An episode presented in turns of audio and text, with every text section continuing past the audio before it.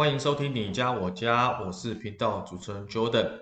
啊、我们上一集有提到有关装潢的整个流程，哈，上集跟大家分享过了哈，今天要分享下集的部分。那么上集呢，其实就是在你在装潢的时候的一些准备事项。那么这一集呢，其实就很清楚的告诉各位，在施工之前、之后，那我们要注意的事项跟处理事项哪些哈？第一个，我想要跟大家分享就是。特别特别针对中古屋，就这，也就是我们俗称的老屋哈。那如果这些老屋呢，基本上呢，在拆除的部分的话哈，比较仔细的设计师都会先准备一个拆除合约，因为呢，老屋的状况特别的多，那尤其会有一些漏水的问题，漏水会造成壁癌的问题。那么漏水的问题呢，一定要把漏水的源头给抓出来，所以抓漏这件事情非常非常的重要。所以在拆除的合约当中的目的，其实就是抓漏，好，所以呢，因为这个非常非常的专业啊，其实一般的工班跟统包他并没有这样的功力，所以呢，基本上这也是一个外包的业务哈。那呃，基本上抓漏有专业的抓漏师傅，啊，这个部分的话，我想还是要交给专业来做。当然，设计师会找他自己配合抓漏的师傅来先做抓漏，好，这是第一个的部分。那么第二个的部分要处理的部分呢，就是瓦斯管线跟这个接瓦斯热水器的部分哈，这个也是要请设计师请他相关的合作厂商来做处理。那我我如果以台北来讲的话，厂商就是大台北瓦斯嘛，啊，有新兴瓦斯这几些大厂哈。那这些部分的话，我想这个是算是比较特许的行业哈，所以要找其实很简单。那当然瓦斯管线的处理呢，切记。提醒各位装潢的业主跟小伙伴们，一定要找有牌照的人员来做处理。好，之前高雄的气爆的公安事件，我想大家都历历在目啊，也记得非常的清楚。哈，所以现在的瓦斯管线施工要负担的责任哈加重很多。像早期的话哈，基本上都是水电师傅哈就兼着做哈，现在水电师傅也不敢自己做了，因为它涉及到刑责的问题，会非常的危险哈。所以啊，我们是。不建议找水电师傅，而且重点是也请水电师傅不要做这么危险的事情，还是要相关有证照的人员哈，那要去做这样的一个这个所谓的处理的动作。所以他申请的流程，我想大家都很清楚哈，我就是要去呃申请瓦斯管配管哈部分的哈，就是你要去现场做一些丈量啊、设计啦，然后要报价啦，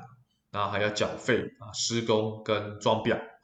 啊，这些流程，我想大概就是以专业的瓦斯这个这个施作人员来做这样的一个施作。那么再来就是第三个要特特别注意的部分，在装潢的时候之前哈，就是水电的检测哈。这个水电的检测啊，不管是新屋或者是中古屋，那尤其新屋的话哈，有点像验屋的时候你要做的事情，就是你验屋的时候要交屋啊，你就会做一些水电的检测哈。那么装潢之前，如果说你有确实要做的话，那可以看一下这个粪管跟排水管有没有堵塞，那电路的功能呢，有没有出现问题？有没有些插座是没有电，它开关没办法启动？当然这些有可能这些都会有一些状况要拆掉哈。但是我们还先去了解到说电有没有过电，电到底够不够用，足不足够？那有些电器呢，在这样目前尤其中古屋的状况之下，这些啊、呃、电流够不够用啊？电压够不够用？这个部分好，那所以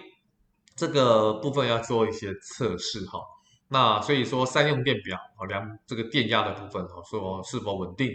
那排水跟粪管的试水，也要做一些测试哈。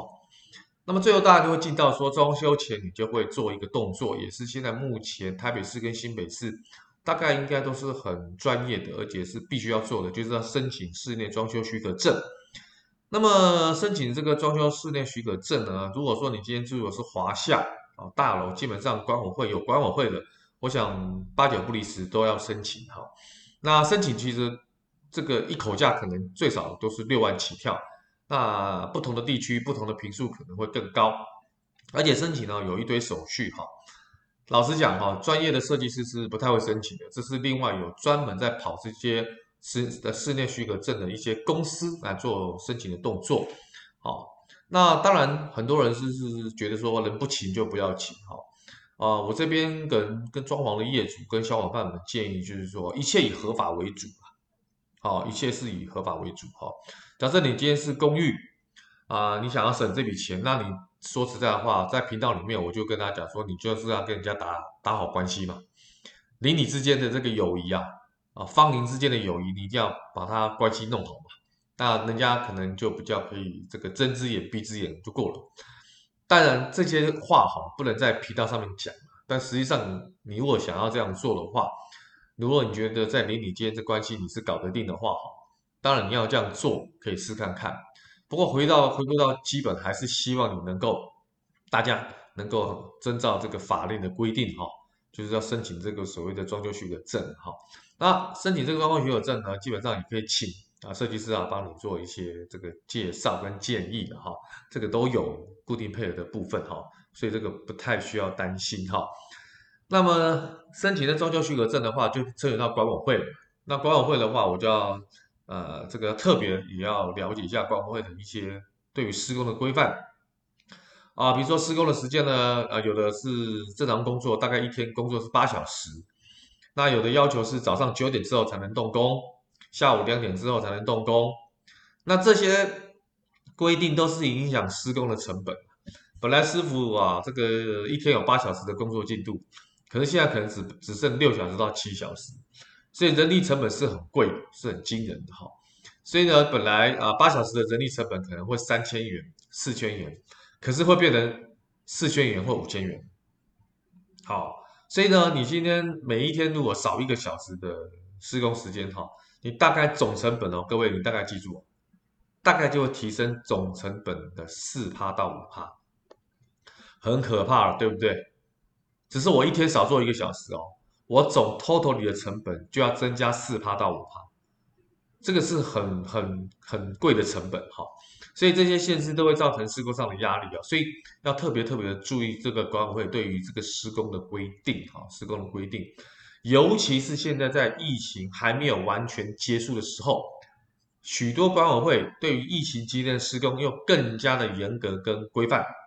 所以在这个时候施工呢，其实你所付出的成本为什么是会贵？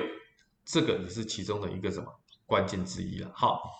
好，那现在我们要进入工程喽。那进入工程之后呢，第一个呢，你要施工的话，一定要先保护嘛，所以你一定要保护工程。保护工程的话，就公共区域跟室内都需要做好保护啦。那除了保护装潢之外，也是保护自己啦，也可以增加师傅的工作效率哈，不会让师傅的绑手绑脚啦，也会自己会受伤。那这个部分哈，其实啊、一定要特别小心。尤其现在新的新的这个住宅好的管委会，对于这种公共区域的保护非常非常的要求，所以呢，大家也要特别注意，说这一块成本也要把它纳入进去。如果说今天你是办公室的装潢哈，其实对于公共空间很多办公室的这个所谓的管委会呢，也是要求非常非常严格哈，因为它经过的人更多，因为上班的地方嘛，那危险性也会增加，所以他们对于安全性的要求会非常非常的高啊。那这个部分的保护工程呢，要特别特别的注意哈。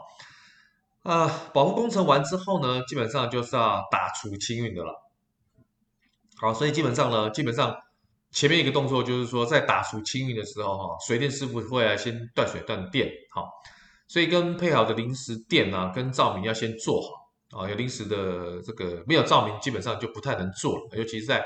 这个屋子这个所谓的这个亮度不是很够的时候，哦，所以呢，这个师傅在接这个临时灯的时候，晚一点再拆灯具跟断电，好。那么拆除的时候，因为会很吵嘛，因为有时候你要打壁砖或打地砖哈，所以打除清理哈，只有一个字，就是要快，一定要快。好，那事先确认好哪些东西拆除之后，可以加速打除的流程，就哪些东西要拆，哪些东西当要打，先赶快做确认哈。那么工班呢，对于现况要第一时间回报，因为打坏打坏东西的状况非常非常多。好，那其实就不管是打，也有可能说。这个这个打破管线的啊，把不该拆的全部拆掉了，这些都会有，甚至有打打到电线还跳电，这些都有。好，那最怕就是工班你隐瞒这些问题哈，一旦隐瞒，其实基本上后面会出现更多的状况。好，比如说你把粪管打破了，没有关系，第一时间发现都不是问题，因为我们可以做弥补。水管打破了也没有问题啊，发现了我们及早做处理哈。所以原则上哈，这些都是不能怪工班的，因为这种机械的东西，还有老旧的建筑物，你根本不知道它承受的耐力度跟硬度是在什么状况之下。那机器下去的时候，针对不同硬度的材质，本来就会有不同反应，所以有些难难免会损坏，这个是很正常的哈。那其实，在这些损坏当中哈，设计师跟工班都会吸收这个成本，这个屋主不用担心哈。那只是说特别考虑到，就是说设计师的工班一定要诚实的回报，这个也可以问一下设计师的工班是不是长期跟设计师配合。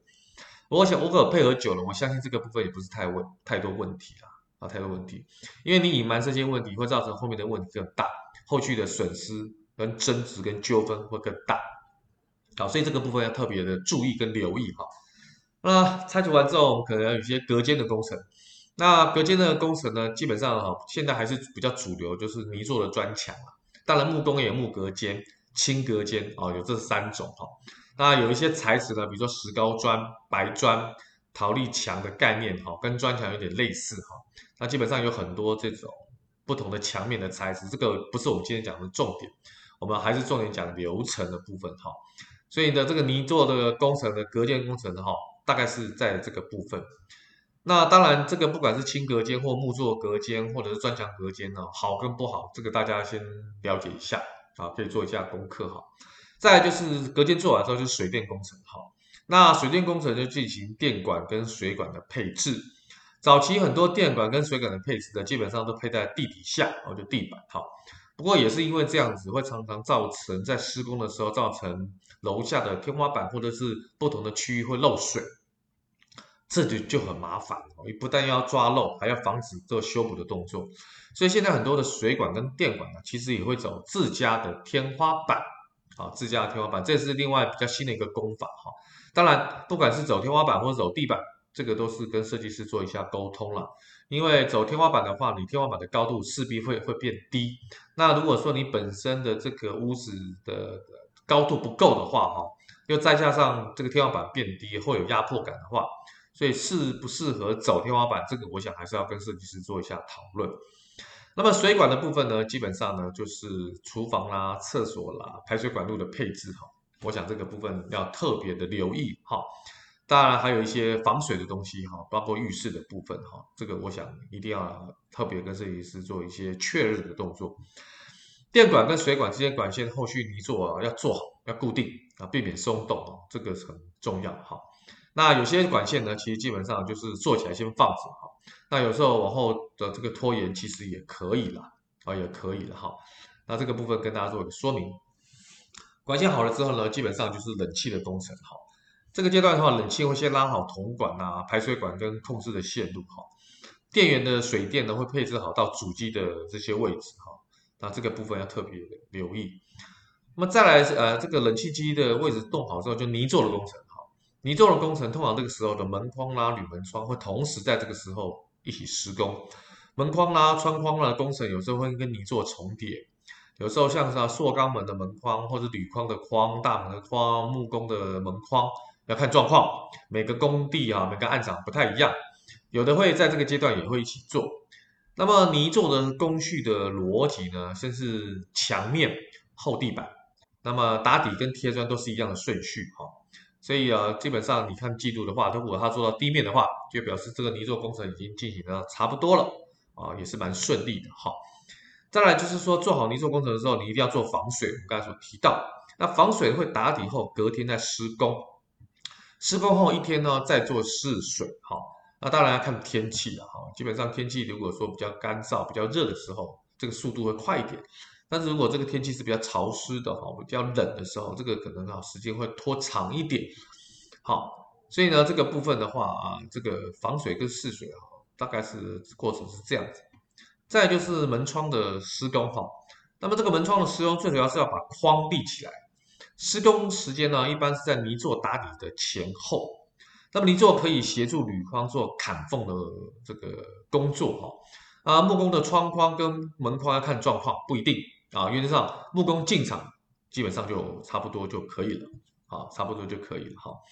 好，那刚刚提到木作，再来就是木作的工程哈。那么木工的逻辑啊，顺序也是先天花板，再就是隔间啊、墙面啊、柜体跟表面的这个材质的修饰，最后才是地板。好，木工的大概顺序哈是这个流程哈。那今天不讲这个顺序里面的内容，就大概讲一下流程，让他知道。好，大家知道哈。那基本上呢，木工有时候施工的时候呢，跟大家稍微再说明提醒一下，有时候是需要水电配合的，哈，水电配合的。那这些不管是木作天花板的拉线、粗线，或者是消防水管的修改跟消防水管的施工，啊，这个部分的话，因为大概现在目前大楼都有这个消防水管，哈，那怎么修改这个跟天花板的这个木工施工也是有关系的，哈，所以这个都都会一起混在一起做。那么木工施工差不多到一段段落的话，已经在进行到油漆的工程，哈，油漆的工程呢，基本上就是跟批土啦。整平啊，凹凸跟不平不平整面要怎么做？那今天也不在这里讲，只是稍微提醒大家，大概是这样子。那还有怎么施作 AB 胶啦这些部分哈，大概就是会在这个这个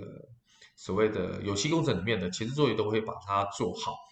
那大概是用手刷漆啦，还是喷漆啦？用水性漆还是油性漆啦？天花板跟墙面的喷漆啦，壁面跟天花板的喷漆啦，啊，这些都是在油漆工程里面。当油漆工程已经告一段落的话，基本上已经是收尾的动作了啊，已经是收尾动作。那收尾动作呢，其实基本上有个关键点，就是油漆的装潢现场，针对所有的交接缝处，施打水性的矽利康，就矽利康哈，避免日后油漆哈产生龟裂哈，产生龟裂。那再就是啊，可能木作的这些表面的喷漆啊，就是冷烤的部分哈，冷烤漆的部分哈。也开始在这个部分收尾的时候，在做这个所谓的喷漆的动作。那这个贴完喷完这个这个所谓的这个呃冷烤漆之后呢，可能我们还要涂一层透明漆啊，透明漆的部分哈啊，当然这些还有透明油啊，护护护木油啊，这个部分也要开始做。那么再来就是最后一个是地板的工程哈。那地板工程就是说，如何施做这个架高木地板，那木地板可能要架高的部分哈。那这个木工师傅如果施施做木地板，就跟打这个斜鱼的平铺海斗型的木地板，啊，或者瓷砖啊这个部分，如果是瓷砖的话，可能就比较不需要；如果是木地板的话，最后就需要有这种所谓的地板的这个施工。当然了，地板的施工我就补充一下，大概有几种做法，一种当然就直铺了。直直铺很简单嘛，按照字面上解释就是直接的铺设嘛，没有打底板直接上啊，一般就是卡扣的超耐磨地板在用，好，但是这个前提是什么？就是地面要平整，你平你你的地面不能是凹凸不平的，好，当然这种一定前提要有。那一种是平铺啊，上甲板后再施工，海导或超耐磨的卡扣都是这样施工的哈。那但第二种就是我们刚才提到，就架高地板啊，架高之后呢，铺设木地板之后呢。啊，再来铺设这个木地板的部分，当然在计价上一定有不一样啊，不一样啊，施工的材料多寡啦，难易度都会有差，都会有差哈。再来，最后已经到了系统柜啊，系统柜的话，基本上就是直接从工厂做好的这个柜体，直接到现场去做安装的动作，这个其实动作会很快。再来就是水电的收尾哈，就是安装这开关啦、插座啦、砍灯啦、灯具的开孔啦。那木工的封板之后的油漆进场前那个部分哈，这些水电的收尾的部分哈，再来最后就是壁纸跟窗帘跟玻璃哈，那这些壁纸啦，有需要贴壁纸的，有些用窗帘的，有时候有些玻璃的部分哈，那这个怎么粘贴这个烤漆玻璃啦，这些在这个步骤大概要把它完成。最后啊，收尾的工作实在是蛮多了哈，刚才讲说收尾，收尾就是收了好几项。所以基本上各个工项都可以来收尾的。那么水电呢，可能来调整灯的位置啊，有些东西弄脏了，油漆来来修补一下。门开合哈，会有一些状况，它的五金啊可能不是那么顺，要稍微调整一下。那么石材可能会吃色，那要找美容来处理啊，各式各样的这状况都有。其实大概调整一下就 OK 了哈。那么还有后续的清洁跟搬家哈，大概屋主就可以入住哈。那么验收的问题也是我刚才所提到，也是按部就班，各各个工种按照它的这个分类跟品相。那基本上如果说呃每一个呃装潢的顺序，如同跟 Jordan 所讲的，都有按部就班，都扎扎实实的有到位的话，验收基本上就是走个流程，大概问题不大哈。啊，如果说会有问题的话，一定是前面出了问题了哈。那不是做不好，就是他就是装装潢诈骗嘛，大概就是这样子哈。那你说客人有没有在刁难的部分？也不是说没有，但一样跟师傅一样啊。我觉得百分之九十九的客人都是良善的，不至于发生刁难的部分。那刁难的部分，你自己设计师也要自己有底吧。你今天找的这个客户，怎么可能第一第一次见面你就知道他？你第一次见面就大概知道他长什么样子嘛？他如果是一个非常呃龟毛的人，非常吹毛求疵的人，那你要接这个案子，你自己就要有心理准备。好，所以呃这个双方一开始见面啊，从啊、一开始谈这个丈量谈图，一直到后面的完工。起码经过三个月甚至到半年的时间哈，那我想这些信任感是在这个三个月跟半年建立起来的，所以呢啊、如果你愿意接，那当然就没有问题了。如果说你今天觉得搞不定这个客户，你不想接，那其实也是避免这个之后问题的发生，也不是什么坏事。总之啦，装潢的流程呢非常非常多啊，也非常非常的这个杂跟乱，就是刚 Jordan 在上集的时候提到。那只是把这个顺序啊走一遍，让装潢的业主跟小伙小伙伴们知道说要如何了解装潢的这个过程，品相啦、内容啦、价格啦啊，大家都知道，顺序你也知道了。那么这个找这个装潢的内容，你就掌握的进度就非常够好。接下来就是实打实的，就是要去做监工的动作，好，跟设计师一起去看这个工地。好，今天的分享就到这边。有任何的问题，希望能再继续收听我们你家我家频道里面的一些内容，呃，也可以上我们点一点室内设计的网络平台，把你的问题丢出来。今天的分享就到这边，谢谢各位，拜拜。